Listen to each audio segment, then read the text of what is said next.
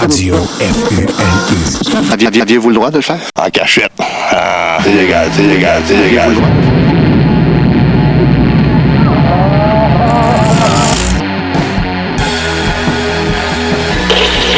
La Laurentienne. Il y a plein de cochonneries là-dedans. Là. Je sais comment. Tu dois faire ça. Il y en a de magasin en tabarouette là-dedans. Là. Ça- T'as plus tout dans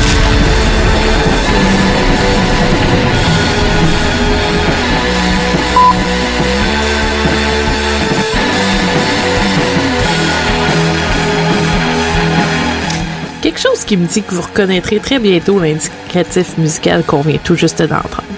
Puis à ce moment-là, ben, ça va vouloir dire que, ben, que vous êtes à l'écoute de la radio universitaire en direct du trou. Et j'ai nommé Radio Résistance. Flanqué quelque part entre la fiction et la réalité, entre le deuil et la célébration.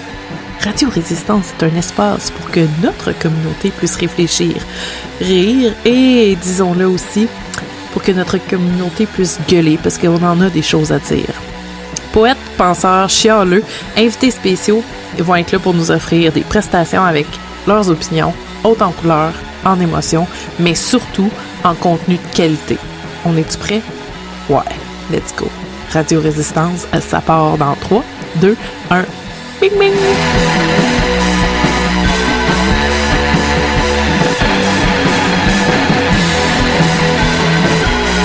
Aujourd'hui, l'émission du dimanche 30 mai 2021, émission hebdomadaire. Donc, je vous rappelle que dans une semaine encore, on va avoir une autre émission qui va sortir sur un plateau d'argent pour vos belles oreilles et vos cœurs. Ben oui. On parle à tout ça, nous autres, à Radio Résistance. Enfin, aujourd'hui, on va avoir nul autre Mireille Groslot qui va venir euh, nous livrer un texte qui s'appelle Ma Laurentienne, j'ai le cœur gros. On va aussi avoir Denis Saint-Gilles avec un faux bulletin de nouvelles. Le grand public aussi a sa place. Donc, si vous voulez apporter votre touche, votre épice, votre étincelle à l'émission, vous savez quoi faire. Vous allez sur la page Facebook et puis vous cliquez sur Université libre du Nouvel-Ontario afin de trouver comment nous envoyer vos capsules audio. Et donc, on va pouvoir entendre votre opinion, savoir qu'est-ce que vous pensez et peut-être même entendre vos poèmes. Plus tard dans l'émission, il y aura Serge Miville qui nous offre le balado, un nouveau balado qui s'appelle Le Nouvel Ontario. Monique Baudouin, par la suite, nous livrera un texte. Normand Renault et Stéphane Gauthier, ah tiens, tiens, ça vous sonne une cloche. Ouais, je sais, sont assez incontournables eux autres aussi. Euh, seront là avec la radio parallèle. Ce serait comme un petit clin d'œil au passé, peut-être pour les nostalgiques qui écoutaient CBON à l'époque. Cette capsule, on sait pas, on va voir. L'avenir nous le dira. Et finalement, en émission euh, du 30 mai, on aura aussi une lettre ouverte euh, qui est un texte, un poème par Robert Dixon. Donc euh, voilà, je pense que on a du pain sur la planche, ça fait qu'on va s'en pogner une tranche tout de suite, mon ami. Let's go, c'est parti.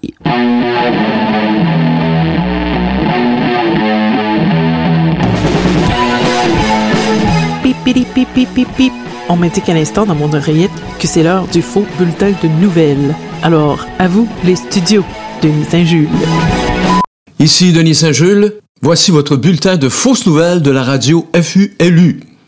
Les nouvelles cassantes. T'as pointu, euh, breaking news? Excusez. Une récente étude de l'Institut de la franco-ontarienne démontre un phénomène sans précédent que les chercheuses de l'Institut attribuent à la pandémie de la COVID-19 et au confinement qu'elle a entraîné. Le taux de natalité a augmenté de façon vertigineuse dans le nord-est ontarien. Selon une porte-parole de l'Institut, les Nord-Ontariennes, avec leurs Nord-Ontariens, ont fait autre chose que de jouer au Scrabble et regarder des films sur Netflix. Si vous pensez qu'il y a beaucoup de vidéos de chats sur YouTube, attendez de voir la quantité de vidéos de nouveaux bébés franco-ontariens qui s'en vient. Ces nouvelles grossesses se traduiront par une demande tout aussi sans précédent de services de sage-femme. Et cela arrive à un bien mauvais moment. Moment. Oui. La formation de sage-femme en français n'existe plus dans le Nord. Quel dommage! Les mères en puissance devront-elles alors avoir recours à des services de sages-hommes? Ça existe-tu, ça? À Queen's Park maintenant, le premier ministre Doug Ford a encore versé quelques larmes aujourd'hui en conférence de presse et caressant un document dans ses mains grassouillettes. Il a annoncé qu'une université nord-ontarienne, euh, pas celle de Hearst, lui décernait un grade honorifique en reconnaissance de sa contribution au développement de l'enseignement universitaire du Nord. Il recevra donc un doctorat honoris causa en démotivation sociétale. Le porte-parole du premier ministre a tenu à souligner la contribution essentielle de ses députés nord-ontariens. Sans l'appui de ses ministres Fideli et Romano, rien de cela n'aurait été possible. Le principal intéressé, quant à lui, visiblement ému, s'est contenté d'un rare commentaire en français. Restez à la maison. Un déblocage serait imminent dans le dossier de l'université par, pour et avec les francophones du Nord. C'est du moins ce que nous nous permettons de conclure suite à avoir appris, grâce au travail de nos espions, euh, nos journalistes fouineurs, qu'il y a des pourparlers secrets, euh, ben plus tellement maintenant évidemment, là, mais entre la ministre des Affaires francophones de l'Ontario, Caroline Mulroney, et la ministre fédérale responsable des langues officielles, Mélanie Joly. Notre journaliste se serait faufilé accidentellement habilement dans une réunion Zoom au cours de laquelle les deux ministres s'échangeaient virtuellement des documents aux allures officielles, le tout dans une bonne humeur certaine, ce qui a fait dire à notre journaliste Ça avait l'air sérieux, leur affaire. Et finalement, autre perte notable pour le Nord, le Snow Lab, cet observatoire de neutrinos de renommée mondiale situé dans les profondeurs du sous-sol sudorois, voudrait déménager. Et oui, rendu orphelin avec la disparition du département de physique d'une certaine université, le Snow Lab voudrait se rapprocher de parents plus attentifs, soit les scientifiques de l'université Queen's. La grosse boule d'eau lourde s'immergerait alors dans le lac Ontario, tout près de Kingston. Une porte-parole a fait valoir un autre avantage du déménagement. C'est pas mal plus confortable dans le lac que dans un trou chaud et poussiéreux. Le Snow Lab pourrait aussi poursuivre des études en littérature française, car à Queens, il y a un département de français. Et voilà, c'était les fausses nouvelles de la radio FULU. Ici Denis Saint-Jules qui vous rappelle que si c'est vrai, vous l'entendrez pas ici. Radio Résistance. L'Université Laurentienne. fais ça pour rien, puis travaille à profit. Il a sorti assez vite. J'ai jamais vu un gars sortir vite de même. Est tombé le cul.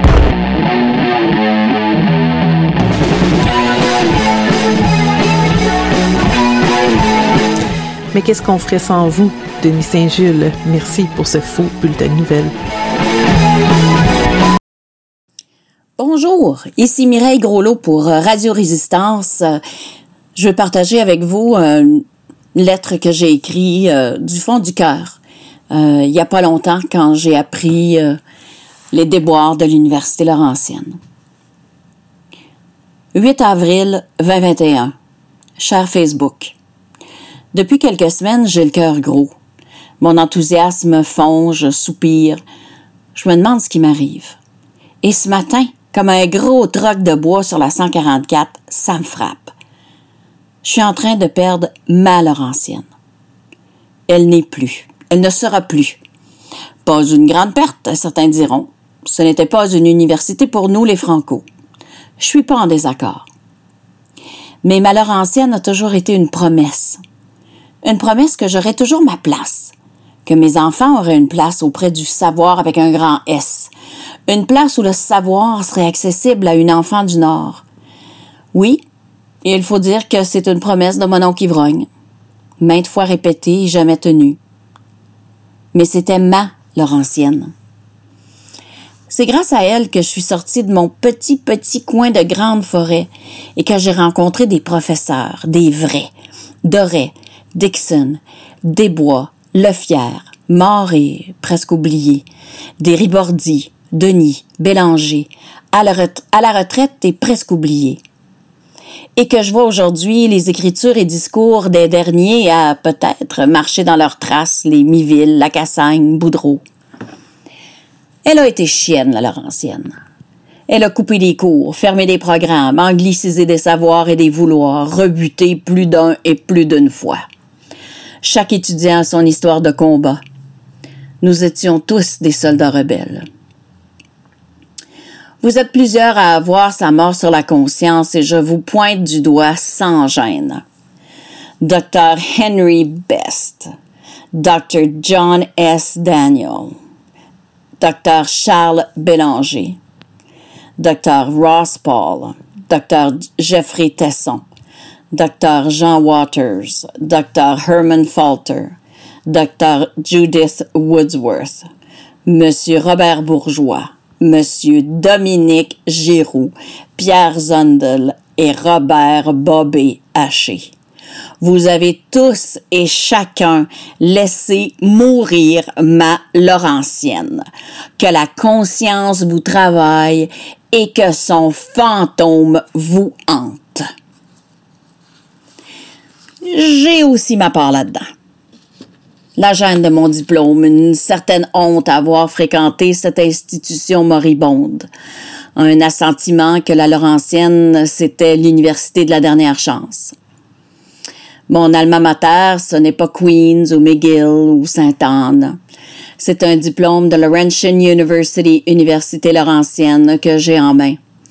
Laurentian, la bâtarde des universités la représentation physique et morale de l'échec du bilinguisme institutionnel. Je le sais. Mais aujourd'hui, à l'heure où sa mort est proche, où elle met dehors tous ceux et celles qui l'ont aimée pour finir seule, maigrelette, écartelée et vidée de tout et de tous, je voudrais lui dire que je la regrette. Qu'elle a été pour moi une grande porte ouverte sur une plénitude de vie que je n'aurais jamais imaginée. Et je te pleure aujourd'hui, ma Laurentienne. Mais demain, demain, nous sommes des dizaines de milliers à espérer quelque chose de meilleur, à crier aux instances décisionnelles que l'espoir existe même sous les cendres de cet incendie criminel. Nous ne serons jamais du calibre du phénix grandiose, nous les franco-ontariens.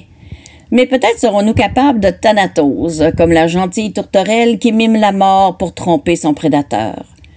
Une fois que le renard la croit morte et abandonne sa chasse, elle se relève et continue en se secouant les plumes. Comprenez bien ceci. Pour nous, les Franco-Ontariens, ce n'est jamais fini. Qu'on se le rappelle, en Ontario français, il n'y a qu'une histoire, il n'y a qu'une légende, il n'y a qu'une vérité, et elle a pour nom résistance. Nous sommes, nous serons ici dans le Nord. Et j'étais un peu surprise, mais pas trop, de voir que le docteur Jean Waters a répondu à mon message Facebook. 14 avril 2021. Ma chère Mireille, Contrairement à ce que tu as dit et écrit récemment, pendant mon mandat à titre de recteur de la Laurentienne, je me suis battue corps et âme, envers et contre tous, souvent même contre des francophones malheureusement, pour que nous soyons traités d'égal à égal au sein de cette institution.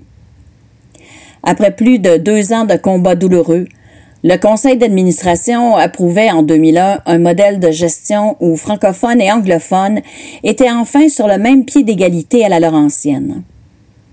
J'ai encore les cicatrices de ces batailles et ma conscience est fort tranquille. Malheureusement, le cauchemar que vit présentement cette vénérable institution va bien au-delà de toi et de moi. À mon humble avis, ce n'est pas le temps pour un moratoire, c'est le temps de l'action. Permets-moi de souligner la façon cavalière dont on, euh, dont on a traité de la mise à pied du personnel. C'est impardonnable. Dans une situation de crise, le respect de l'autre a encore sa place. Depuis le début de la crise, je ne compte plus les centaines d'heures passées à discuter et appuyer du mieux que je peux les gens du Nord. Je suis francophone, fière de l'être, et troublée au plus profond de moi-même par une crise qui aurait pu être évitée par une saine et transparente gestion. Je me console en me disant que chaque crise présente de nouvelles opportunités pour le bénéfice d'un monde meilleur. Il s'agit d'agir stratégiquement et de ne pas abandonner le combat. Sincèrement, Jean Waters. Ma Laurentienne, j'ai le cœur gros. C'était un texte livré par Mireille Groslot. Merci Mireille. L'Université Laurentienne. Est-ce que vous aimez ça? Bon, j'aime pas aimer ça. C'est gênant, c'est gênant. L'Université. F-U-L-U. Comme vous l'avez bien noté en début d'émission, euh, Radio Résistance sort un épisode à tous les dimanches après-midi. Et regardons ça, toi, c'est aussi le titre de la chanson qu'on s'en va entendre, donc dimanche après-midi, par les incontournables Canaux.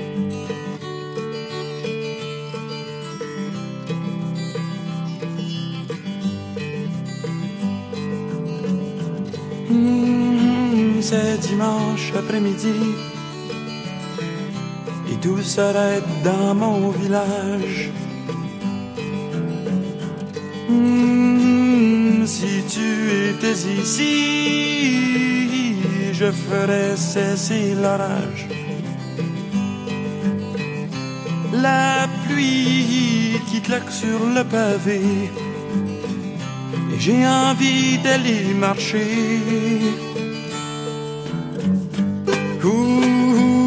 L'eau jusqu'aux genoux. Le patauger comme un enfant. Je me sens un peu fou. Mais il faut bien que je passe le temps. Je me sens un peu plus vide, un peu plus vieux, un peu plus gris. C'est dimanche après-midi et j'aimerais bien que tu sois ici.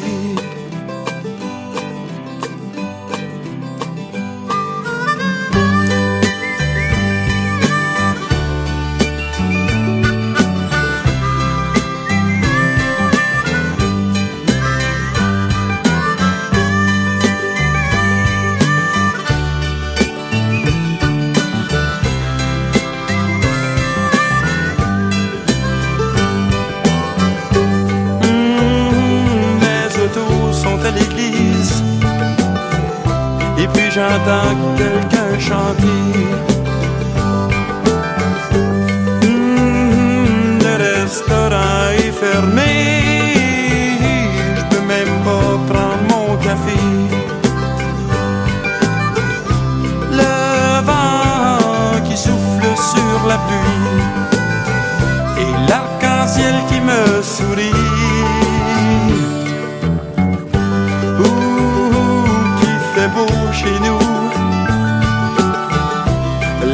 Le ciel est ensoleillé. Ouh, je me sens un peu sous des moments de ma journée.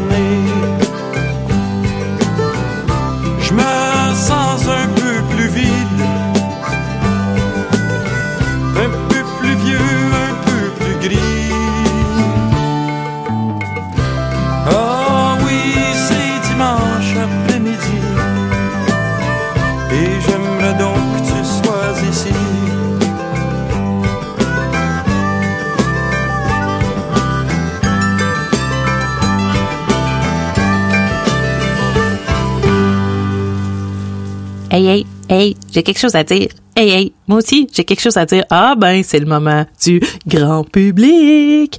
On écoute le grand public. On écoute ce que vous avez à dire. Et maintenant, une petite bière avec Nat Ryan. On est des best friends depuis. 2008, 2007. Ouais. Tu viens de la première fois que tu m'as rencontré? Um, ish, ouais. Je me souviens du contexte, je me souviens de l'année, je me souviens que j'étais à Teacher's Assistant Yeah, pour Jenny. pour Jenny Hazelton. Intro to theater. Acting one, actually. C'est-tu? Oh, yeah, because I was taking Acting one. acting one and intro to theater at the same time. C'est Ouais. ce qu'on est sorti au Au Bouddha. Bouddha pour notre... Pour les- Il y avait une raison pour cette rencontre-là. Oui, c'était le Student Teacher Association. Oui, on voulait commencer st- euh, Student Theater Association. Student Teachers, ouais. ça, ça pas de sens. Student Theater Association. Le STA, man. Ouais. yeah. Qui- Ça, on a parlé de ça pendant quoi? Comme 5-10 minutes? Ouais, après ça, on a rentré dans nos familles, puis on a passé toute la soirée juste à jaser, puis. Oui. Astérix, viens-t'en! Mais là, ce qui est drôle, c'est que des années après ça, Oh my god, la rencontre de tes grands-parents. yeah, quand t'es venu au camp, quand t'es venu chez maman et papa, Oui, à Noël, ben à Alban, oui. puis là, T'es une petite quoi, toi? T'es une petite quoi? Je suis comme, ben, la Londe. Hmm. d'Azilda, D'Azilda, je suis comme, oui. Non, tes grands-parents, les autres, ben, des Saint-Georges. Je Puis souviens le- pas comment elle, elle a Ouais, non, mais c'était quelque chose de même. des Saint-Georges. Puis là, ben là, puis là, elle a demandé, c'était quoi le nom de ta grand-mère? hein? Oui. Puis là, tu sais, il a dit, ben, je la connais, j'ai travaillé avec elle, elle a dit. Oui, à Wayside. Janine. Puis après ça, ton grand-père. Ton pépère est venu, il a, il a comme allumé quand il a entendu le nom de Janine Oh, Saint-Georges. c'est vrai, c'est vrai, papa, Il a il allumé, a puis il, est plus proche, puis là, il était intéressé dans la conversation. Là. Puis le papa, lui, a travaillé avec ton grand-père à Inco. Oui, ils ont voyagé ensemble à In- euh, pour comme des années à Inco. Puis là, on était là. Moi, je me souviens pourquoi on était là. On était là pour écrire à tout prix. Oui, c'est exactement ça. Yeah, On s'avait yeah. pris un petit coin sur la pointe. J'avais jamais entendu des histoires comme ça à l'extérieur de ma famille à propos de mes grands-parents. Ben, l'histoire compte, compte l'histoire de mon oncle Gérald. Comme Yeah. parce que moi, ben, je vais juste contexte, là. Euh, moi, mes grands-parents ont perdu leur fils à l'âge de 17 ans, leur plus jeune, en 1988, dans un accident de chasse. Fait que c'était soudain, 17 ans, euh, le 11 novembre 1988, paf! Puis toi, t'as connu quelque Mm-hmm. Moi. chose de semblable. C'est exactement ça. Comme nous autres, euh, on a perdu ma tante. Ma tante, euh, son chum dans le temps euh, l'a tué. C'était un meurtre. Euh, le 21 décembre 1980. Fait que 8 ans d'avant. Huit ans avant ton oncle est décédé. Ma tante est décédée, ben, elle a été tuée, euh, je- excuse. Elle- Elle est décédée, me elle est semble, c'est trop, c'est trop doux. C'est trop doux pour la façon Yeah. qu'elle a parti. Anyways. Elle est morte. Est morte. Euh, le 21 décembre 1980, puis moi je suis née le 23 décembre 1980. Ça donne mon âge un peu. Puis, mon oncle Gérard, ce qui est intéressant, doublement intéressant de nos histoires, c'est mon oncle, mon oncle Gérard, lui, est mort le 11 novembre 1988, puis moi, je suis né le 26 décembre 1988, prématuré à cause du traumatisme. Pareil Puis- comme moi. Exactement. Tu sais, Oui. comme un, obviously, un traumatisme comme ça, ça va affecter une femme enceinte. Comme- Absolument, absolument. So, ça, c'est une des choses intéressantes qui nous ressemble. Tu sais, le Oui. fait que, comme, first of all, les deux, on est nés comme autour de Noël. Moi, c'est le jour après Noël, puis toi, c'est le jour avant la veille. C'est toujours la veille de la veille de La Noël. veille de la veille. Ça, là, tu sais, il y a ça, mais aussi le fait qu'on est né d'un traumatisme aussi. Oui. Mais ça, ça donne le fait qu'on a été nos security blankets pour nos mamères, puis Yeah. nos security blankets pour toutes nos familles au complet, right? Yeah, tu me bien? Oui. Moi, je savais pas ça, comme au sujet de ta ma tante, vraiment. Comme je savais que ta ma tante, elle avait été tuée, je savais qu'il y avait eu blablabla. On avait déjà parlé Je du parle- fait, comme, Oui. de nos fêtes, là, pis tout ça. Oui, je connaissais l'historique de ton Gérard. Mais les deux, on connaissait pas cette histoire-ci de nos mamans. Non, OK. So, on est dans la cuisine, tu rappelles, chez ma mère. Toi, t'étais seule avec ta mère pour cette conversation-là, Ryan. OK. You were alone. Toi, tu m'as appelé. C'est vrai. De chez ta grand-maman. Je pensais que. J'ai toujours dans ma tête, je pensais que t'étais là, ma mais c'est pas, j'ai été t'appeler tout de suite après. T'étais chez ma mère de mars, puis tu m'as appelé direct après cette conversation-là. Oui, je pense que j'ai dit à ma mère, faut que je l'appelle là. Oui. Fait que là, OK, so, moi, je me souviens, moi, j'étais dans la cuisine. Oui. Puis là, on parlait de ça, des Saint-Georges, puis de toi, puis comment c'était fou. Tu sais, que comme, ah man, moi, puis toi, on s'est rencontrés. La connexion. Tu sais, tellement d'années d'après. Euh, puis le fait que, comme il y a un décalage d'âge, comme toi, t'es plus vieille que moi, fait que, how Ouais. else would we have met? Ouais. Ça, je parlais à ma mère de ça. Puis là, ma mère, elle m'a dit, elle dit, ben, tu sais, c'est, c'est grâce à, à Madame Saint-Georges que que je suis là. Puis là, j'étais comme, Mais qu'est-ce que tu veux dire? Puis elle était comme, ben là, elle dit, comment qu'elle a envoyé ça? C'était quelque chose comme, ils travaillaient ensemble à Rayside, puis, I guess ma mère Saint-Georges était sec. Comme, Janine, oh my god. Oh my god, ma mère Saint-Georges était comme. straight up. Oui, non, il y avait no beating around the bush avec ma mère Ouais, Saint-Georges. comme- Non, non, non, comme. Ah oui. Says it like it is, Quand là. t'es joueur, je vais te dire comme que c'est. So là, après la mort de, de mon oncle Gérald, ma mère était obviously détruite. So. Mais c'est de la misère d'aller faire ton jour au jour, puis d'aller travailler. C'est ça j'ai de la misère à décrire. Comme, ben oui, obviously, tu vas avoir comme de la misère. Faut ajouter, là, là, tu travailles dans une école secondaire avec les amis de ton fils qui. Ouais, ça, c'était dark, c'était intense. So, mais ta grand-mère, comment qu'elle a envoyé ça? Je sais pas, moi je veux pas. euh, C'est ta grand-mère. C'était quelque chose comme. sais, quelque chose comme- Là, faut que tu déniaises, là. Quelque Non, c'est correct. C'est correct là, que t'es que t'es triste. C'est c'est correct, mais là, là faut c'est ça, quelque chose de niaise. Là, là faut you have to come out of it là parce que ton, le reste de ta famille t'ont besoin. C'est ça. Et puis comme T'as des petits-enfants, là. You gotta move autres on, vont là. avoir besoin. Fait que, comme, oui, c'est correct d'être triste, mais, tu sais, va Get chercher. over it. Get over it. Ouais. So là, ma mère, elle me contait ça, moi, j'étais comme un peu, like, ah, OK. Puis elle dit, tu sais, c'est exactement ce que j'avais besoin d'entendre. Parce que là, je vous, je vous voyais d'une différente perspective. Comme là, je voyais la, la joie que vous m'amenez à la place de, comme, tout ce que Gérald manquait, comme. Ouais. So, c'était c'était juste sharp, parce que, oh, like, I don't know, but it was just that moment de, de savoir que ta grand-mère a eu tellement un gros impact sur Ouais. ma maman. C'est crazy l'histoire des Saint-Georges puis des Demers.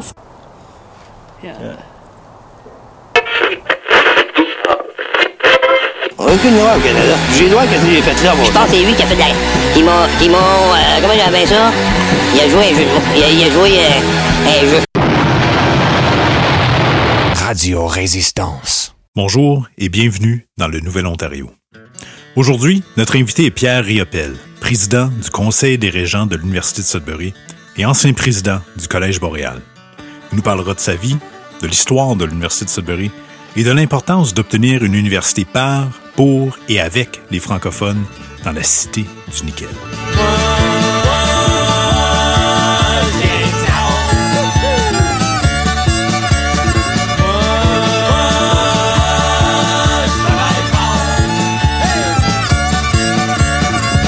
Pierre Riopel, bonjour. Bonjour, Serge Miguel. Pierre, ce qui étonne, c'est que vous êtes présentement à la retraite, alors que vous êtes à la tête d'un projet de société de très grande importance, qui est celui de l'autonomisation euh, de l'Université de Sudbury. Comment ça se passe ces derniers temps?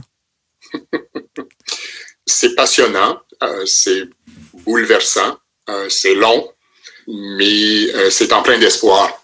Alors, je disais à mes collègues récemment qu'on vit on vit des montagnes russes, et c'est un petit peu ça. Je suis de plus en plus convaincu que la cause de l'indépendance de l'Université de Sudbury est essentielle pour ma communauté et pour l'Ontario français euh, dans son sens plus large. Avant d'embarquer vraiment dans le vif du sujet euh, et avant d'être à la retraite, vous étiez euh, Pierre Riopel, ben, l'être humain qui venait d'où finalement, votre enfance? Quel est votre contexte quand vous étiez plus jeune? Ben, moi, euh, la famille, plus, plutôt du côté maternel, euh, est originaire de la région de Sudbury. Mon père, lui, il est arrivé dans la région de Sudbury à l'âge de 10-12 ans. Disons que nos racines sont ici. Nos racines les plus profondes sont ici. Moi, mon père était enseignant. Il a débuté sa carrière dans la région de Brampton, tout près de Toronto. Mon père et ma mère se sont mariés. Je suis le premier né de la famille. Euh, donc, je suis né à Brampton. J'y ai passé un an uniquement. Euh, par la suite, mon père a poursuivi sa carrière dans la région de Penetang, euh, à l'époque où on ouvrait la Penetangushin Secondary School. Et puis, il était prof de français. Éventuellement, il est devenu directeur adjoint. Dans ce coin-là, j'ose dire que mon père a été, euh, a été un leader de la communauté franco-ontarienne, La Fontaine, Perkinsfield, Penetang, euh, dans, dans ces coins-là. Euh, C'était l'époque où on commençait, la province avait permis par, euh, par règlement euh, d'offrir quelques cours en français, des cours de géographie, par exemple, des cours de français, tout ça. Et euh, lui, euh, ça, a été, ça a été un de ses projets pendant qu'on était là. Après quelques années, euh, mon père a eu l'opportunité de revenir dans son coin d'origine, dans la région de Sudbury. Il est devenu directeur de l'école secondaire Hanmer. Alors, euh, mon frère, ma sœur et moi euh, avons passé la grande majorité de notre enfance et notre adolescence euh, dans la région de Valcaron, Hanmer. Alors, c'est un retour aux sources, dans le fond, pour nous, parce que nos grands-parents maternels euh, étaient à Guillettville, ceux qui connaissent bien la région. Ils sont déménagés là au début des années 50. Petite anecdote que je lisais justement euh, récemment, mon grand-père faisait partie d'un groupe à ce moment-là qui voulait euh, créer une école de langue française, une petite école catholique au bout du lac euh, du nom de l'école Saint-Paul. Et puis en attendant la construction de l'école, on faisait la classe dans le salon chez mes grands-parents. Alors, tu sais, on a plein d'histoires en Ontario français de genre de choses comme ça. Ça a été quelques mois. Là, vous pouvez vous imaginer le bouleversement dans une maison où tu as déjà une famille de 4, 5 enfants, 6 enfants, euh, et puis on faisait la classe. Alors, euh, ça n'a pas duré longtemps, l'école a été construite et puis euh, la vie continue. Mais essentiellement, c'est un petit peu mon parcours d'enfance, disons jusqu'à jusqu'à l'adolescence. On peut donc dire que l'engagement ça fait partie de votre socialisation, ça faisait partie des valeurs familiales, n'est-ce pas? Je vais vous avouer que depuis quelques mois, j'y repense euh, et j'en suis d'autant plus convaincu. Euh, c'est quoi la fameuse expression? La pomme ne tombe pas loin de l'arbre, n'est-ce pas? Euh, Et puis je l'avais pas vu dans cette perspective-là, mais c'est là qu'on est rendu. Alors on est on est au moins au troisième acte. Le monde éducatif semble vous habiter énormément puisque après avoir euh, au sein du système scolaire, après avoir été dans l'administration d'un conseil scolaire, après avoir euh, administré euh, un collège, euh, vous êtes devenu ultimement président du conseil des régents de l'Université de Sudbury. C'est ce qui vous manquait à votre CV, visiblement. Pourquoi aller à l'Université de Sudbury? Euh, C'est-à-dire que ça remonte peut-être un petit peu plus loin qu'à la retraite. En 2012, j'étais au conseil scolaire à cette époque-là. Euh, et euh, le recteur de l'université de Sudbury m'avait approché pour me demander si je deviendrais membre du conseil dirigeant. Euh, donc, moi, ce que j'ai toujours fait dans ma carrière, euh, c'est que oui, j'avais ma, ma, ma job de jour, mais c'était l'implication communautaire aussi. Donc, je me devais, c'est un objectif que moi, je m'étais donné, d'être impliqué au moins dans un ou deux projets communautaires. Euh, Ça, ça, je l'ai appris directement de mon père parce que je regarde le sien, son parcours, puis oui, il avait sa job de jour, il était à la direction adjointe ou à la direction, mais il était toujours impliqué, que ce soit le Club Richelieu, que ce soit le conseil de la bibliothèque, euh, et puis lui aussi avait été membre d'ailleurs du, du conseil des dirigeants au début des années 80. Il n'a pas été longtemps, mais euh, il a été là. Alors moi, je me, je me suis toujours dit, ça, ça il, faut, euh, il faut cette implication communautaire. Euh, et puis, c'est une chose d'encourager les gens à être impliqués dans leur communauté, mais encore faut-il en être le modèle. Alors, moi, je suis au Conseil des régents depuis 2012, et puis c'est en 2017 euh, que je suis passé à la présidence euh, du Conseil des régents. Je vais avouer que je n'ai jamais pensé me retrouver dans le contexte que l'on connaît aujourd'hui. Puis, si je vous partageais aussi que l'année dernière, mon mandat prenait fin, et puis on m'a demandé de rester un an euh, tout simplement pour assurer la transition d'un conseil qui est en train de se, transformer. Disons, j'ai accepté, mais avec l'idée qu'au bout d'un an, peut-être que ce serait le temps aussi de passer à quelqu'un d'autre. Là, je suis en, en réflexion à savoir qu'est-ce qui va se passer dans les prochaines semaines. Mais non, quel défi intéressant. Quelqu'un me dit l'autre jour que euh, c'est pas nous qui choisissons les crises, c'est les crises qui nous choisissent. Qu'est-ce que vous en pensez? Ah ben, si c'est le cas, euh, je pense que j'ai gagné mes épaulettes. C'est, peut-être les circonstances qui font en sorte que les choses arrivent pour une raison.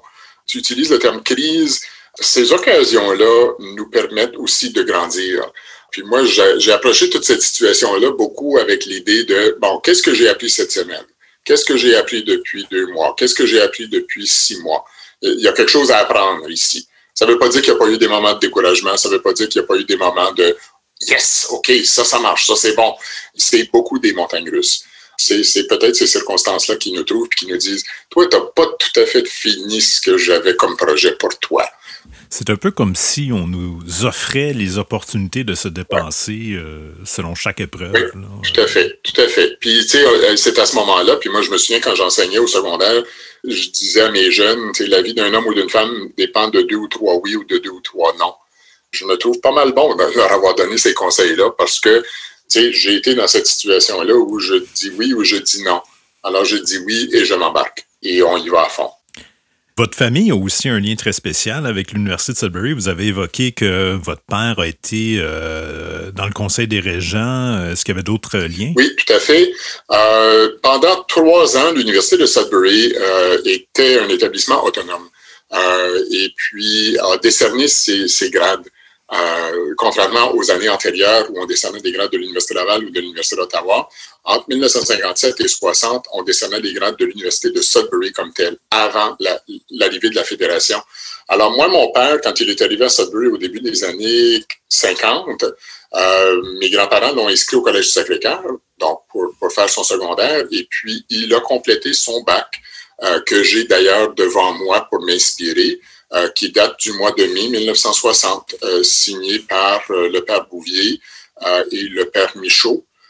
donc ça, c'est le lien familial, disons, le plus près. J'ai des grands-oncles qui, qui ont fréquenté le Collège Sacré-Cœur aussi, mais c'est probablement le lien le plus étroit, notre lien familial avec l'Université de Sudbury. Est-ce que vous pouvez nous expliquer euh, qu'est-ce que c'est le Collège du Sacré-Cœur? Oui, le Collège du Sacré-Cœur, c'est un collège classique. Euh, il, a, ouvert ses portes en 1913 à Sudbury. Et puis, c'était, bon, disons, plus, traditionnel, du moins pour l'époque. Euh, on avait des cours de rhétorique, par exemple, des cours de composition. Bon, c'était une école secondaire, mais qui s'inspirait beaucoup, beaucoup, beaucoup des humanités. Alors, le Collège du Sacré-Cœur a existé en 1913 et 1967 68 à peu près cette époque-là. Et c'est pour ça que c'était l'option à l'époque, dans les années 50, c'est ou bien on allait dans un collège privé comme le Collège du Sacré-Cœur ou on allait dans une école secondaire de langue anglaise comme le Sudbury, High School. Il ne faut pas oublier que c'était des écoles privées à ce moment-là. Donc, euh, ils recevaient peu ou pas de financement euh, de la province. Et puis, euh, ce que les Jésuites ont décidé de faire, spécifiquement le Père Raymond, en 1957, c'est de créer cet établissement qu'on appelle l'Université de Sudbury, donc avec, euh, avec Sharp et toute l'affaire, et puis euh, commencer à décerner des bacs. Hmm. On était en mesure d'obtenir des diplômes euh, d'études universitaires à travers du Collège Sacré-Cœur. Tout à fait. Euh, alors, le, Collège Sacré-Cœur a ouvert ses portes en 1913 et puis, euh, écoute, très peu de temps après, c'est avec l'Université d'Ottawa qu'on a conclu une entente. Donc, les gars, parce que c'est un collège, un, un, collège de garçons, recevaient leur bac de l'Université d'Ottawa jusqu'en 1928, si ma mémoire est bonne. Et puis après ça, de 1928 à 1957, c'était l'Université Laval. Alors, en réalité, le Collège du Sacré-Cœur, c'est l'établissement postsecondaire universitaire le plus ancien du nord de l'Ontario.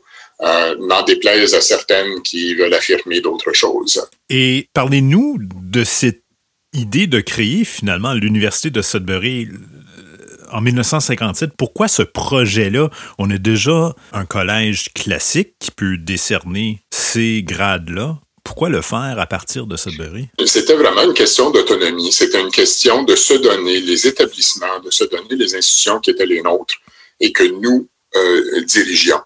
Euh, ça m'apparaissait tout à fait normal qu'à un moment donné, on dise, OK, c'est bien l'entente avec l'Université d'Ottawa, c'est bien l'entente avec l'Université Laval, mais là, on, a besoin de prendre ce leadership-là et de s'affirmer en tant que communauté. Donnons-nous cet établissement-là. N'oubliez pas que dans les années 50, la population augmentait quand même euh, beaucoup. La communauté de langue française aussi a commencé à manifester. Je parlais tantôt d'une petite école élémentaire, mais au combien d'établissements, les caisses populaires, les écoles élémentaires, les paroisses, on est en train de se donner toutes ces institutions-là dans les années 50, dans les années 60, alors, pourquoi est-ce qu'on n'aurait pas eu d'université? Je suis convaincu qu'on a dû se dire c'est tout à fait normal d'avoir un établissement universitaire qui est au, au, service de notre communauté. L'école normale, par exemple, ça est un autre exemple. En 1963, on a ouvert une école normale parce qu'on a réussi à convaincre les autorités politiques qu'il y avait un réel besoin dans le Nord pour euh, la formation des enseignants et des enseignants.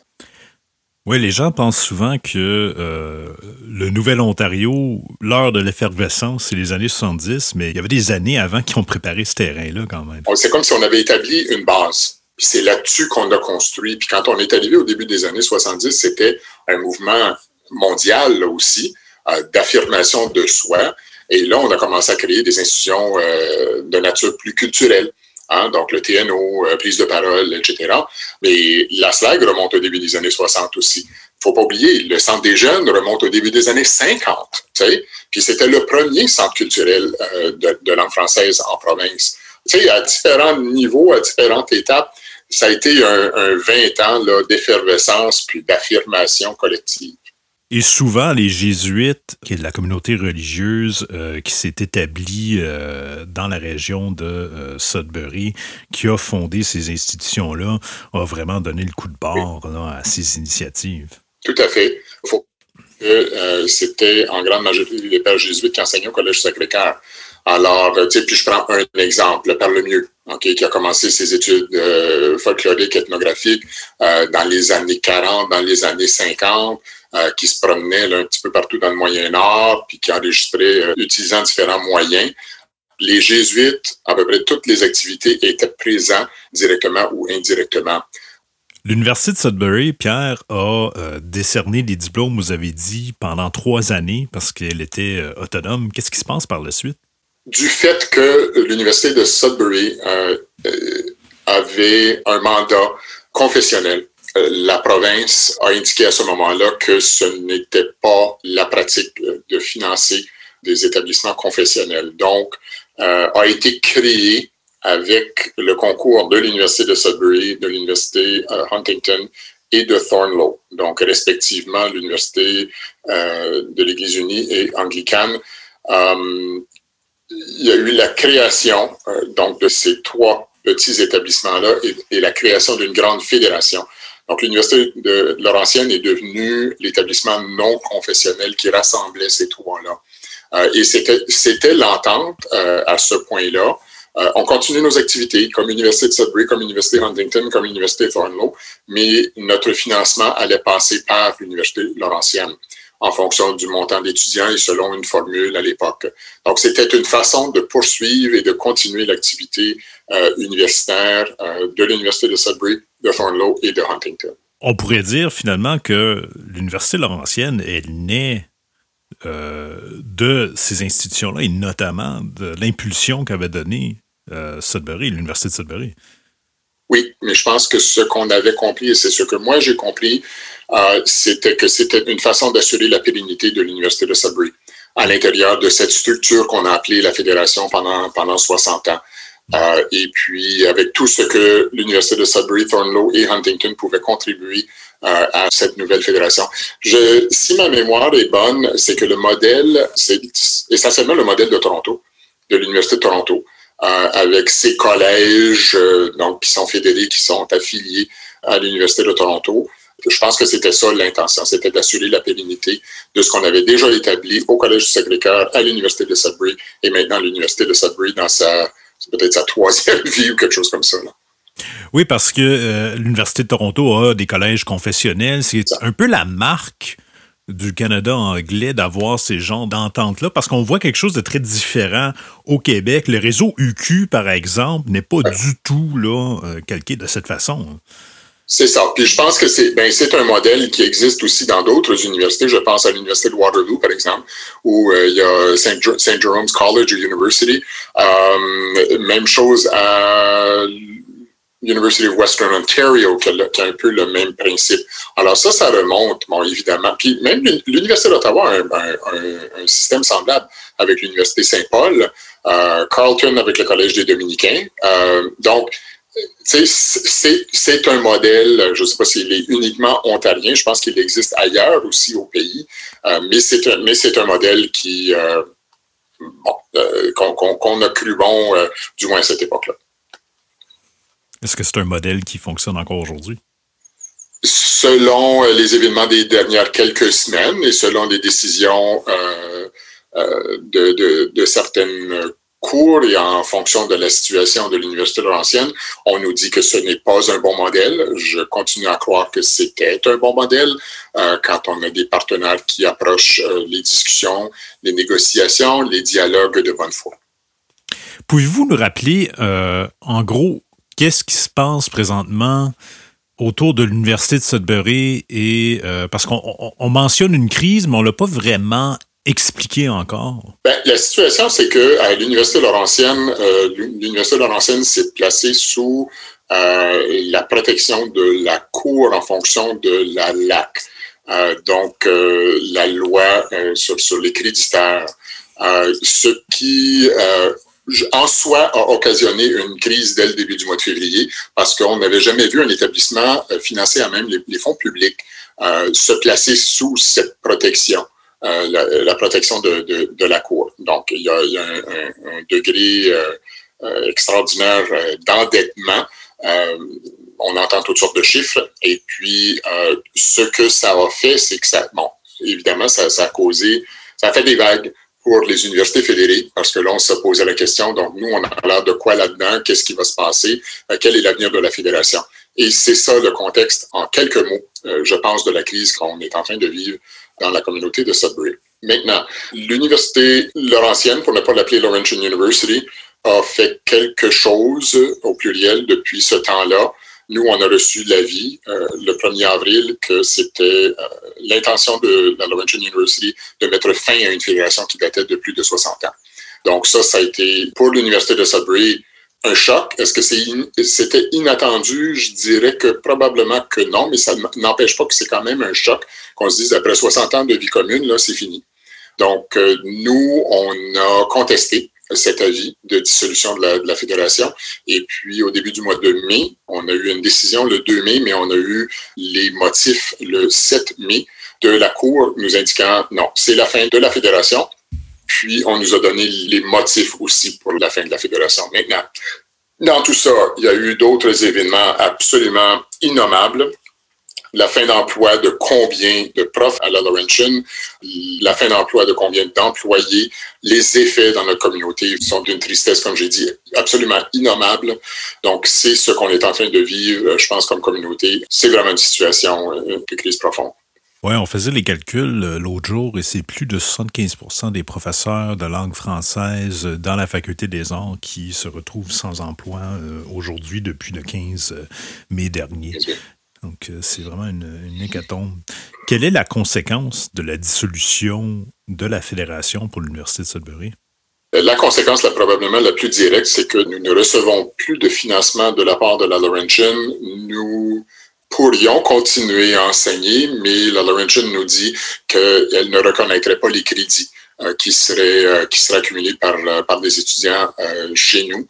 Alors, euh, nous, ça met, ça met un stop euh, complet à peu près à, à, à toutes nos, nos, activités. Euh, l'établissement con, continue légalement d'exister. Nous avons un conseil dirigeant, nous avons un recteur, nous avons très peu d'employés, mais nous avons quand même des employés parce qu'on a deux édifices à, à, à continuer à, entretenir. Mais la vocation première qu'on a toujours eue, qu'on qu s'appelle le Collège Sacré-Cœur ou l'Université de Sudbury, la vocation première d'enseigner à l'universitaire n'est pas là présentement parce qu'on est en train aussi d'analyser puis d'entrevoir euh, ce que ça veut dire pour nous euh, la fin de la fédération. Je suis curieux de savoir euh, pourquoi appelez-vous l'Université Laurentienne la Laurentian alors que lorsqu'on on débutait notre conversation, on parlait de la Laurentienne et là, le plus qu'on rapproche au temps présent, ça change, ça devient Laurentian. Est-ce que vous pouvez expliquer? Il y a un bris de confiance. Il y a un bris de confiance euh, sérieux entre la Laurentian et puis la communauté franco-ontarienne. Ça me préoccupe parce que la communauté franco-ontarienne a toujours été là. La communauté franco-ontarienne est, là depuis 1960, depuis la création de la Laurentian University. Et, peu à peu, j'entends des, histoires, j'entends des expériences où euh, cette confiance-là euh, s'est effritée sur le temps continue à s'effriter, mais dans les derniers deux, trois mois, là, les gens ont décidément fait des choix.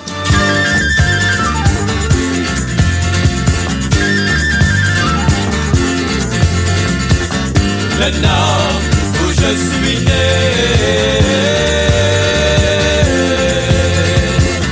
Le nord où je suis né. Pourquoi l'Université de Sudbury, finalement? Pourquoi cette institution qui, le 12 mars dernier, a affirmé vouloir devenir une université de la langue française? Pourquoi elle? Pourquoi, pourquoi cette institution prend ce virage-là? Ben, L'Université de Sudbury a toujours maintenu, euh, elle aussi, son statut bilingue. Je te dirais que euh, les politiques, tout son fonctionnement a agi dans cet esprit-là, mais également bilingue, mais également triculturel, parce qu'une grande portion de nos étudiants, de nos étudiantes sont, sont autochtones, donc suivent le cours d'Indigenous Studies ou le programme d'Indigenous Studies alors, ça, c'est la réalité de l'Université de Sudbury. Maintenant, devant le fait qu'on a mis fin à la fédération, euh, je pense que comme établissement, on a besoin de se poser des sérieuses questions. Euh, est-ce que ce sont des questions peut-être existentielles? Oui. Tu as fait référence à la date du 12 mars. Euh, 11-12 mars, on a adopté la résolution le 11. L'Université de Sudbury a deux chartes. La charte euh, ou la loi créant l'Université de Sudbury, mais il y a également la charte créant le Collège l'Allemand. Donc, en ayant ces deux chartes-là, ce que nous avons fait, c'est que nous avons offert l'une de ces chartes-là à la communauté franco-ontarienne, qui a toujours été au cœur de notre activité, et puis l'autre à la communauté autochtone, pour dire l'Université de Sudbury est appelée à se transformer. On ne sait pas ce que ça va avoir l'air dans six mois, mais quelles belles opportunités ces deux communautés-là ont de pouvoir utiliser chacune de ces chartes-là. Maintenant, la résolution euh, avait ces deux parties-là. Les deux, c'était de mandater le recteur, de faire tout en son pouvoir pour la réalisation de ces deux projets-là. Du côté académique, euh, du côté euh, de la vocation euh, toute première d'un établissement universitaire, c'est l'enseignement, c'est la recherche, c'est le développement du leadership, ça c'est clair. Mais je pense qu'un établissement de langue française, un établissement autonome de langue française, et prenons l'exemple du Collège Boréal. Le Collège Boréal assume un rôle de leadership dans sa communauté plus immédiate de Sudbury, mais dans combien d'autres communautés en Ontario français? Donc, moi, je me dis que cet établissement-là, au même titre que l'Université de Hearst, que l'Université de l'Ontario français, a sa place dans une communauté où un tiers de la population est de langue française, entendons-nous. Donc, euh, c'est d'achever finalement ce qui est, à mon avis, tout à fait naturel, et on en a parlé depuis quelque temps, l'école élémentaire, l'école secondaire, le collégial, et puis je sais que les, universitaires parlent du concept de complétude institutionnelle, mais c'est ce que c'est c'est est-ce qu'on peut diriger nos propres établissements? Est-ce qu'on peut diriger au même titre que la majorité a ses universités? Est-ce qu'on pourrait pas avoir notre propre université, tout simplement? Puis je pense que l'Université de Sudbury a déjà beaucoup à son actif.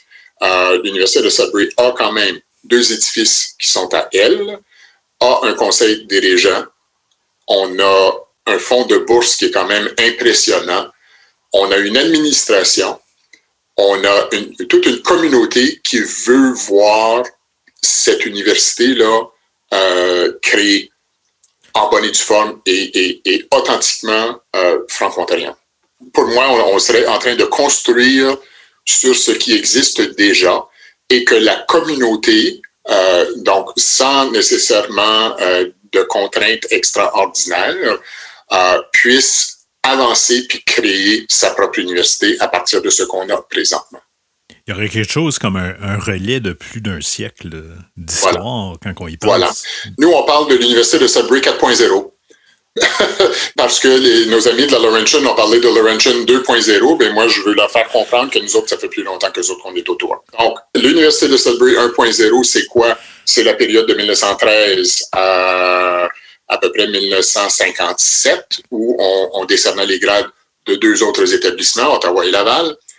L'Université de Sudbury 2.0, c'était les trois ans où on était vraiment un établissement autonome et indépendant, où on décernait nos propres grades. Ensuite, on a eu le 3.0 qui a duré pendant 60 ans au sein de la fédération. Là, c'est le temps de bâtir l'Université de Sudbury 4.0, qui serait peut-être un peu un retour aux sources à la fin des années 50, un établissement autonome, capable de décerner ses propres grades euh, et puis voler de ses propres ailes. C'est comme si on n'est pas en train de réinventer le bouton en quatre trous, on est en train de poursuivre euh, ce qui existait déjà. Ben, je pense qu'on a, on a, euh, on a déjà une belle fondation. Il s'agit de bâtir sur cette fondation-là. Êtes-vous surpris de la réponse de la communauté pour ce projet de société-là? Non. Parce que euh, ça fait tellement longtemps qu'on la souhaite. Ça fait tellement longtemps qu'on la souhaite. Euh, ce qui me rassure, parce que je peux vous dire que euh, les gens de la génération qui euh, me précèdent, et j'ai eu beaucoup de conversations avec ces gens-là qui sont aujourd'hui, euh, ils ont des 75, 80 ans, 85 ans, qui m'appellent, qui me disent, Pierre, là, go, il faut y aller, là, OK, parce que c'est important pour notre communauté. Donc ça, c'est des gens qui ont le rêve depuis au-delà de 50 ans. Quand on a des gens un petit peu de ma génération qui me parlent, ils disent, go, go, go, go, go, OK, c'est bon. Mais ce qui me rassure d'autant plus, c'est quand j'ai des jeunes, non seulement ceux qui sont inscrits à l'université, mais des jeunes adultes là, euh, qui ont 28, 30 ans, puis qui sont en train de dire, c'est quoi, ouais, moi j'aurais peut-être aimé ça. Donc ça, ça me rassure. Et puis, euh, je l'entends clairement, cet engagement communautaire. Pierre, j'ai l'impression qu'on a la bonne personne puisque vous avez toujours été dans des établissements où vous deviez construire, non pas à partir de rien, mais à partir de quelque chose qui existait et où vous l'apportiez à un autre niveau. Euh, Croyez-vous pouvoir relever ce défi? J'ose croire que oui. Je suis bien entouré, je suis bien appuyé. Des fois, il y a des journées où il manque des heures, mais ça, c'est correct. Ça, c'est tout, tout, à fait normal. Oui, parce que quand, quand on a un rêve et qu'on y croit, et puis qu'on est prêt à tout faire, tout ce qui est moral et légal, n'est-ce pas? Écoute, j'ai vraiment et fermement la conviction que l'histoire est de notre bord. L'histoire est de notre bord. On est à un carrefour historique où c'est comme tout est là. Hein? Comme je l'ai dit, euh, il y, a deux choses présentement qui, me motivent beaucoup. Euh, je l'ai mentionné tantôt, c'est d'avoir devant moi le, grade de mon père. L'autre chose aussi qui me motive beaucoup, c'est d'être présent à la première cérémonie de collation des grades de ce nouvel établissement-là. Euh, ce que je dis aux gens, c'est si on m'embauche pour placer des chaises, je vais placer des chaises. Si on m'embauche pour euh, donner des programmes à la porte, je ferai ça aussi. D'une façon ou d'une autre, ce que je veux, c'est que je veux être présent et je veux voir cette jeune ou moins jeune, euh, ce jeune ou moins jeune personne recevoir son grade. Aussi simple que ça. Et je soupçonne que cette personne-là, qui sera euh, la première à recevoir son grade de l'Université de Sudbury, il y a des gens qui parlent de l'Université du Nouvel-Ontario, je soupçonne que de façon complètement spontanée, la foule va se lever et va applaudir follement. Hein, parce que c'est le rêve de déjà une couple de générations euh, c'est quelque chose qu'on n'a pas vu depuis les années 50. Et puis, euh, comme j'ai dit, peu importe mon rôle à ce moment-là, moi, je veux être présent. Et puis, euh, j'amènerai mon Kodak, puis on prendra des portraits. Pierre Revel, merci beaucoup. Avec grand plaisir.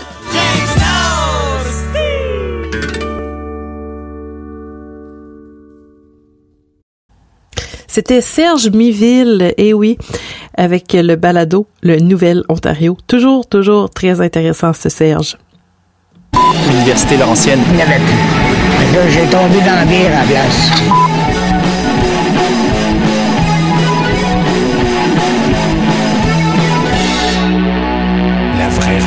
La fausse université. Radio FULU. Bonjour. Moi, je m'appelle Monique Baudouin. Je viens de Mattawa, j'ai grandi à Sault-Sainte-Marie et le destin m'a guidé doucement parfois, mais abruptement aussi, vers Nuswacomoc, maintenant connu comme Sudbury, où j'ai fait mes études universitaires et où j'habite depuis 2001. Lettre d'amour à ma communauté. Ça a tout commencé dans les années 70. Canot, au nord de notre vie, tous dans le même bateau. Mes sœurs et moi, on les jouait à répétition sur le stéréo de mes parents dans le salon de notre maison à Sault-Sainte-Marie, où on avait été obligé de déménager parce que le crise de moulin à Seed Warehouser à Mattawa avait fermé. On n'était pas contente. On est arrivé au saut, on parlait à peine l'anglais. Six ans plus tard, après avoir subi maintes insultes à cause de mon accent, j'avais donc de la misère à dire this, that, puis there plus capable de composer une Christie de phrase dans mon canadien français de Mattawa.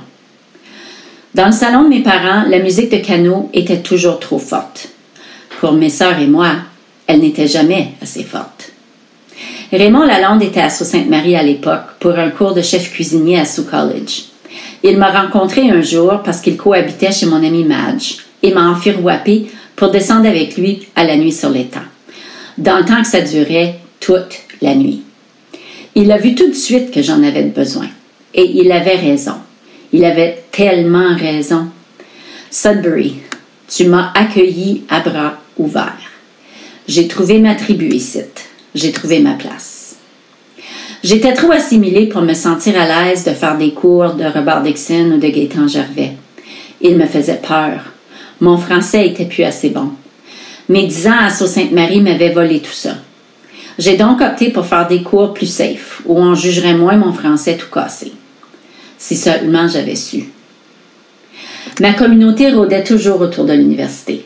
Gary McKinney, Louise Dubé et moi, on était tous étudiants à l'université, mais on dansait jusqu'aux petites heures du matin aux danses pleine lune qu'organisait Philip Popovich. Patrice Desbiens était toujours game pour aller prendre un verre au Cortina Café.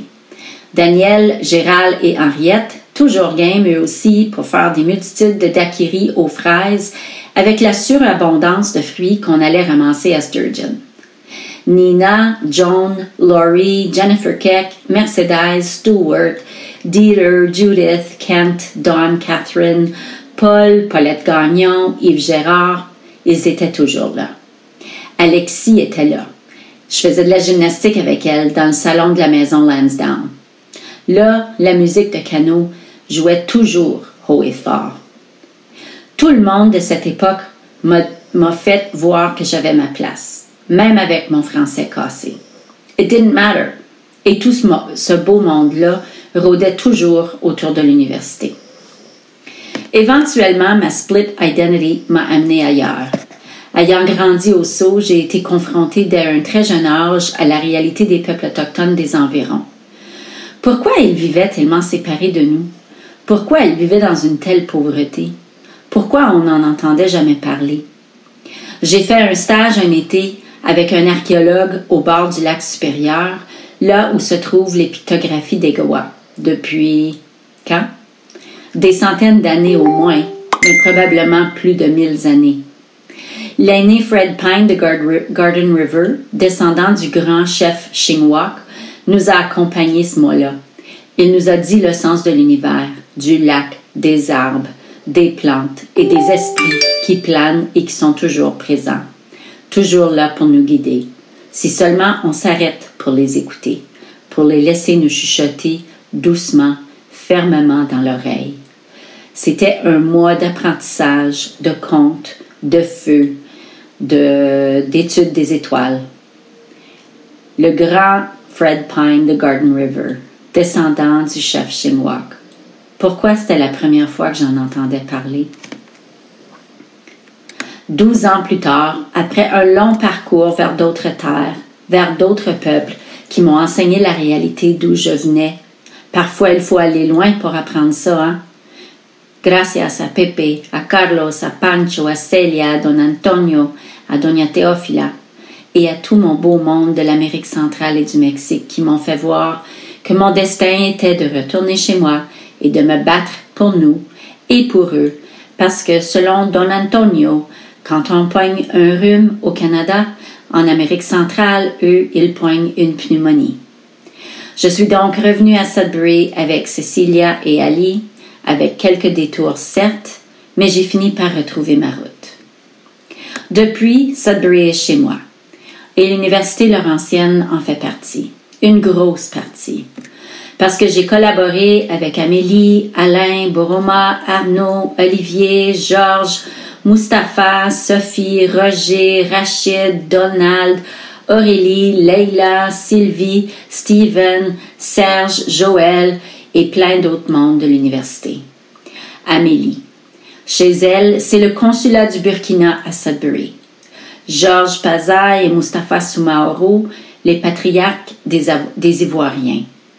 Ils et elles ont accueilli des étudiants quand l'université les mettait à la porte en plein hiver et ils n'avaient aucun autre endroit à aller. Ils et elles leur ont fait des, des Noëls avec des soupers, des cadeaux, des célébrations, parce que si eux ne le faisaient pas, qui les fêterait? Aurélie et ses fameux parties et salons littéraires spontanés. Parce que le Salon du Livre et les éditions Prises de parole avec qui je me suis impliquée avait une relation névralgique avec le département d'études françaises, le département de théâtre, d'histoire et d'autres, parce que ça faisait du sens. Le carnage qui a eu lieu à l'université cette semaine me rentre dedans. Je ne suis pas membre de la faculté ou étudiante, mais je suis une membre de la communauté qui a énormément grandi et évolué à cause de tout ce monde-là académique incroyable que j'ai côtoyé. Je pleure la cruauté totale avec laquelle ils ont été traités. Je pleure la perte énorme de tout ce beau monde qui peut-être d'ici quelques semaines ne seront plus là. Vous ne méritez pas ça. On ne mérite pas ça. F you, Robert Haché. F you, Doug Ford.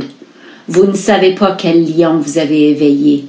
Quand on vient du Nord, on est tous dans le même bateau, Peut-être pas dans la même tempête, mais tous dans le même hostie de bateau, autochtones, francophones et anglophones. Alors, watch out, comme dit Myriam Cusson. This fight is just beginning.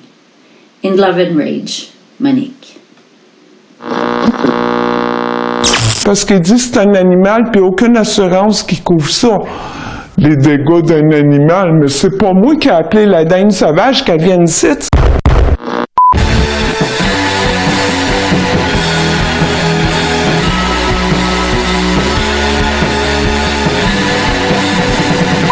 Résistance.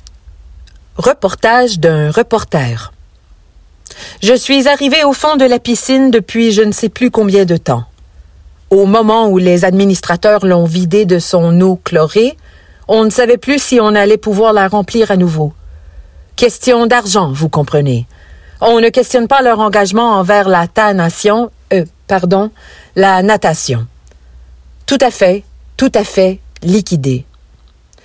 Vous comprenez que c'est un sort bien tragique pour une piscine comme celle-ci, où tant de membres, des bras, des jambes, musclés ou pas, adaptés ou pas, plus ou moins coordonnés, se sont agités, suspendus dans l'espace par les efforts de leurs muscles et la densité particulière de ce liquide qu'on surnomme l'eau. Il s'agissait d'un carrefour où les chercheurs des départements de physique et d'éducation physique causaient, ont collaboré et se sont évalués mutuellement tout en émettant des hypothèses sur la nature des tourbillons. Et depuis qu'on a retiré le bouchon du fin fin fond, on dirait que le mouvement du tourbillon persiste, même s'il ne reste plus aucun liquide à évacuer. On dirait une tornade à peine visible. Le fantôme d'une tornade un tourbillon dans l'espace à la recherche de liquide. Je m'y suis mis la main. Je ne parviens pas à décrire la sensation, mais j'ai eu l'impression d'avoir frôlé une déchirure dans l'espace-temps.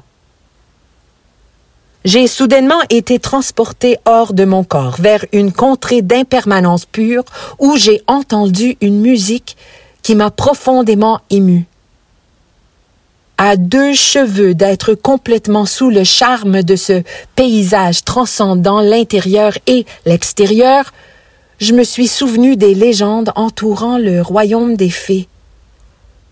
Sur le coup, j'ai su que je risquais de m'anéantir à force d'extasier dans ce non-lieu si séduisant. J'ai retiré ma main du tourbillon aussitôt, et il m'a fallu quelques minutes pour me replacer. Pendant ces minutes terrifiantes, je ne saisissais plus exactement où j'étais. Je ne savais plus ce que je faisais dans le fond de cette immense piscine où j'entendais l'écho de ma respiration haletante. Je paniquais. Je suis resté cloué au fond de la piscine, seul devant le fantôme d'une tornade existentielle qui avait aspiré mon identité. J'ai contacté une ancienne du département d'études françaises pour valider une hypothèse. S'agissait-il ici d'une métaphore entrée de force par une plaie dans le monde phénoménal? À ma surprise, elle n'a pas écarté tout de suite l'hypothèse et m'a invité à poursuivre ma recherche en me référant au réalisme magique franco-ontarien dont la fameuse fissure de la fiction de Patrice Desbiens. Et à moi de lui demander c'est qui ça, Patrice Desbiens? La fissure de la fiction avait avalé tout ce que je savais sur la poésie franco-ontarienne. Mon ami l'ancienne professeure en était estomaqué. La morale? Méfiez-vous des métaphores forcées. On m'apprend qu'une équipe de chercheurs indépendants lance un GoFundMe pour financer une série d'études interdisciplinaires sur la nature de ce tourbillon en espérant inverser un jour le processus. En espérant pouvoir un jour reconstituer tout le savoir aspiré par ce fléau tout aussi fascinant qu'il est absurde et terrifiant. Entre-temps, je vous demande qui suis-je? J'ai toujours besoin d'un nom. Y a-tu quelqu'un, à quelque part, qui comprend pas? Montre-moi mes pantoufles sont belles. Merci et au revoir. Et maintenant, deux grands défenseurs de la francophonie ainsi que deux grands amis, Normand Renault et Stéphane Gauthier, qui s'allient afin de vous présenter des capsules qui s'appellent Radio Parallèle. On les écoute.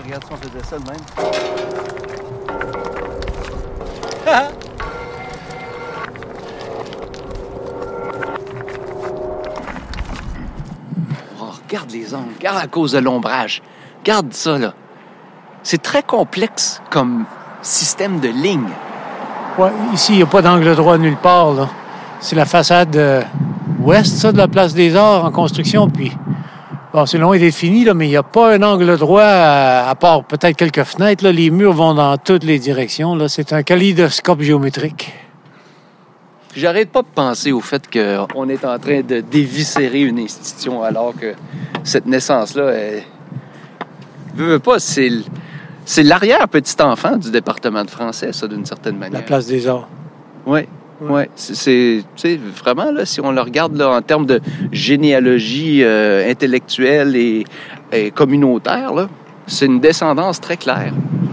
Puis en plus, c'est peut-être comme une présence fantomatique là, de l'université qui était aux, aux origines. euh, Au centre-ville. Mais oui, c'est- Regarde ce qu'on fait aujourd'hui. On s'en va pas se promener sur le campus de la Laurentienne. là. Personne n'a idée d'aller se faire une petite balade du dimanche sur ce campus-là. là. Ça, ça a été fait à l'époque des chars, puis tu vas pas là pour autrement que pour une raison. Ici, là, tu te promènes au, au centre-ville. C'est encore une place où tu te promènes.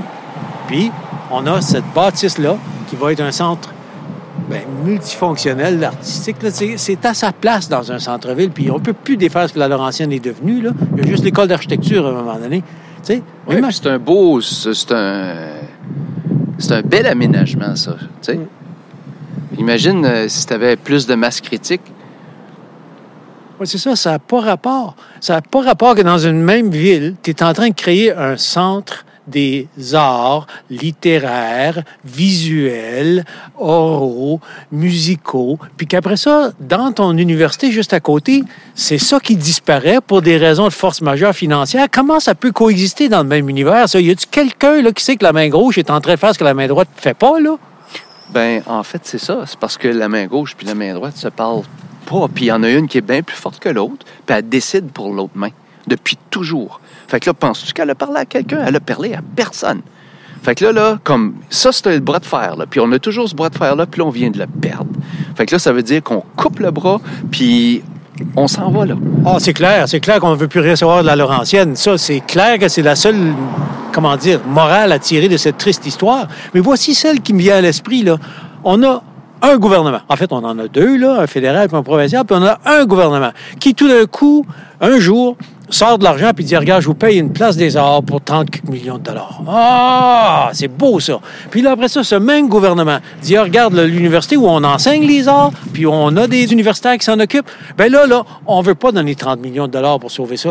On va fermer ça. Là. On va laisser, comment dire, les créanciers décider de l'avenir de ce place-là. Comment peux-tu penser ces deux choses-là en même temps dans un seul et même cerveau? Explique-moi ça.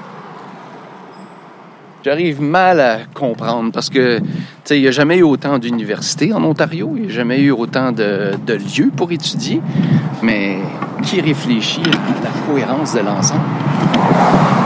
Puis surtout en français, là, c'est, on, on est vraiment dû là, pour s'organiser nous-mêmes. Ah ouais, pour ça, on est dû. Ça fait depuis toujours qu'on est dû. Ah, ben ça, c'est comme une pluie de cailloux sur euh, la sculpture. Il a gagné euh, album de l'année au Gala des prix euh, Or en 2019. McLean avec l'album Une dernière fois et on va aller l'entendre avec la pièce Le Jardin de Panderiki. Et soit dit en passant, cet album est délicieux du début à la fin et je ne pèse pas mes mots. Bonne écoute.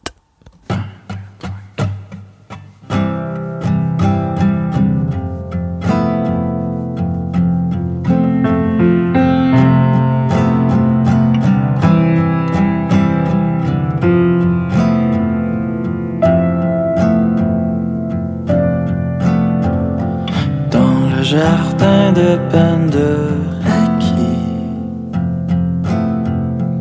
on a semé nos secrets en cultivant l'art du regret.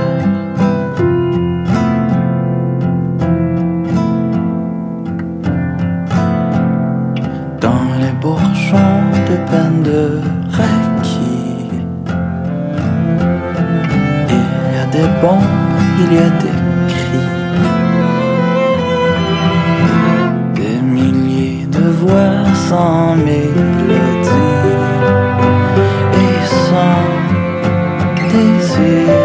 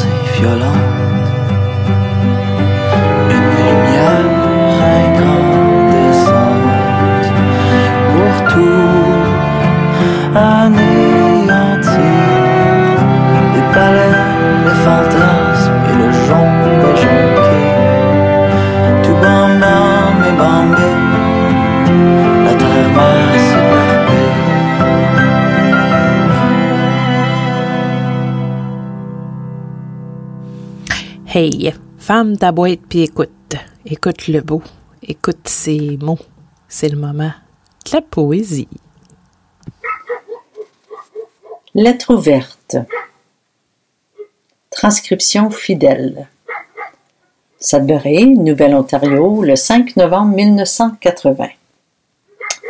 Salut. Salut, salut. On m'a donné ce cahier le 1er février 1978 à l'Arena de Hanmer, juste avant ou après une partie amicale de hockey. C'était Michael Gallagher, je crois. C'était un cahier à André Paiement. Il n'en avait plus besoin vu les circonstances immédiates. J'hésite toujours à écrire dedans. Je vois que les deux pages précédentes ont été arrachées. Comme le dit si bien Ephrem, j'ai pas de mémoire, mais j'ai de maudits bons souvenirs. Ça fait que j'espère que ces deux pages-là ont bien servi. J'espère qu'elles servent encore.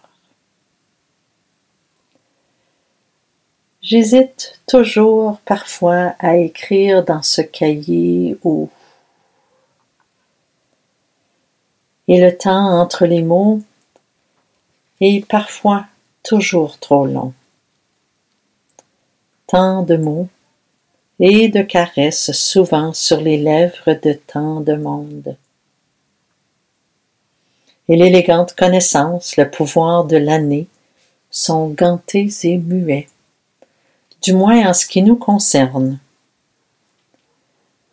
Tant de langues caressantes, tant de mots touchants dans tant de villages hors temps, hors jeu ou hors d'ordre.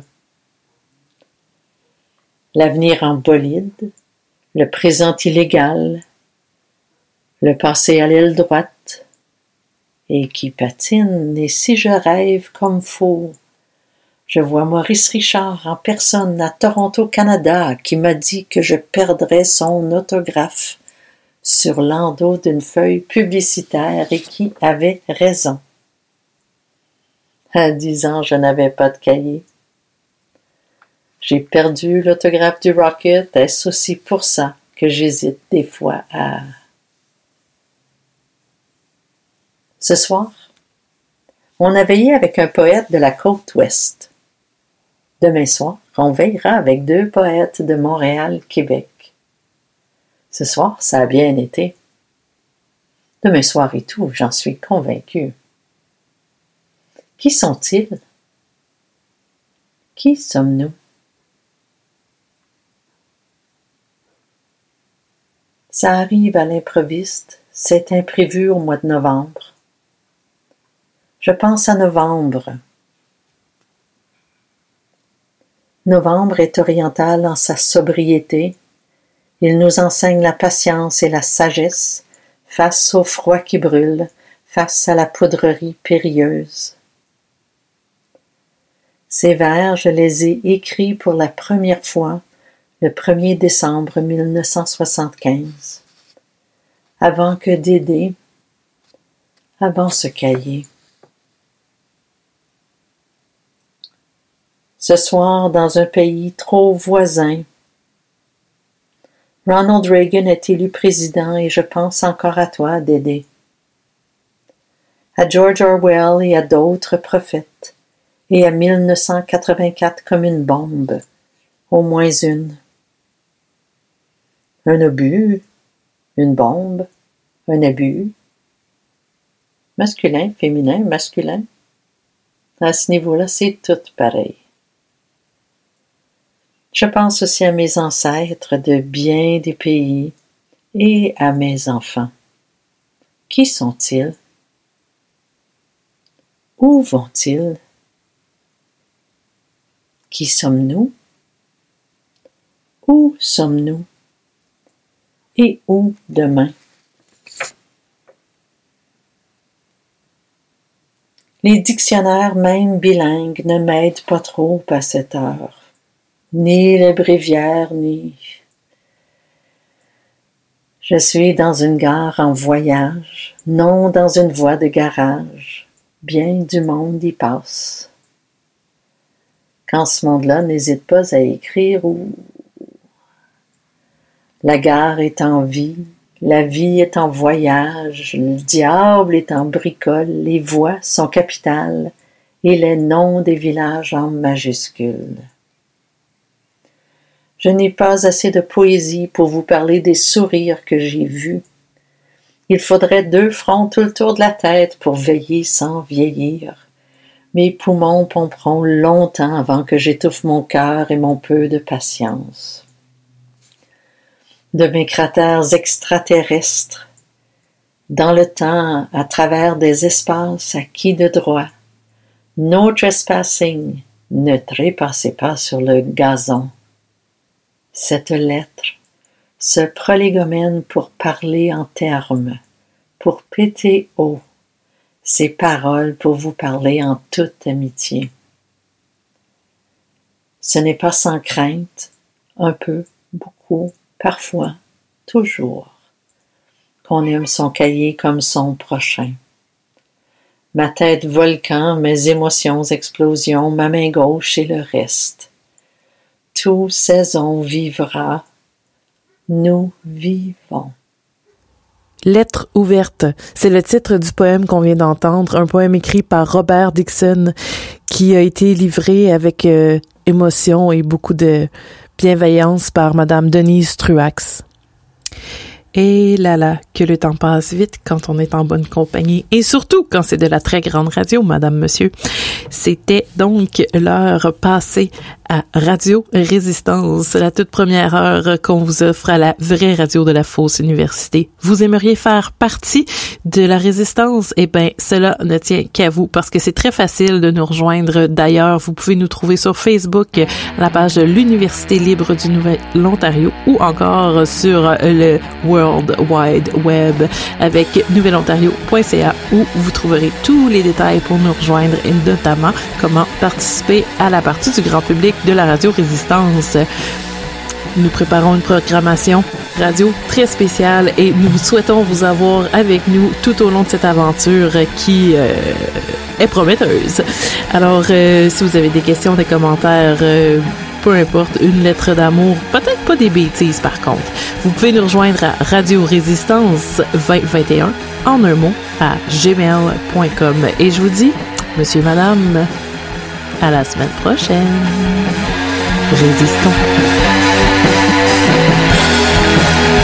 Les partenaires de l'UNO, l'Institut franco-ontarien, l'ACFAS, l'Assemblée de la francophonie de l'Ontario, le regroupement étudiant franco-ontarien, l'Institut canadien de recherche sur les minorités linguistiques, le Centre de recherche en civilisation canadienne-française, l'ACFAS Alberta, la FESFO, la Fédération des communautés francophones et acadiennes les partenaires présentateurs de la Faculté des Arts, le Carrefour francophone, le Centre franco-ontarien de folklore, le Théâtre du Nouvel-Ontario, les concerts La Nuit sur l'étang, les éditions Prises de parole, la Galerie du Nouvel-Ontario et le Salon du Livre du Grand Sudbury.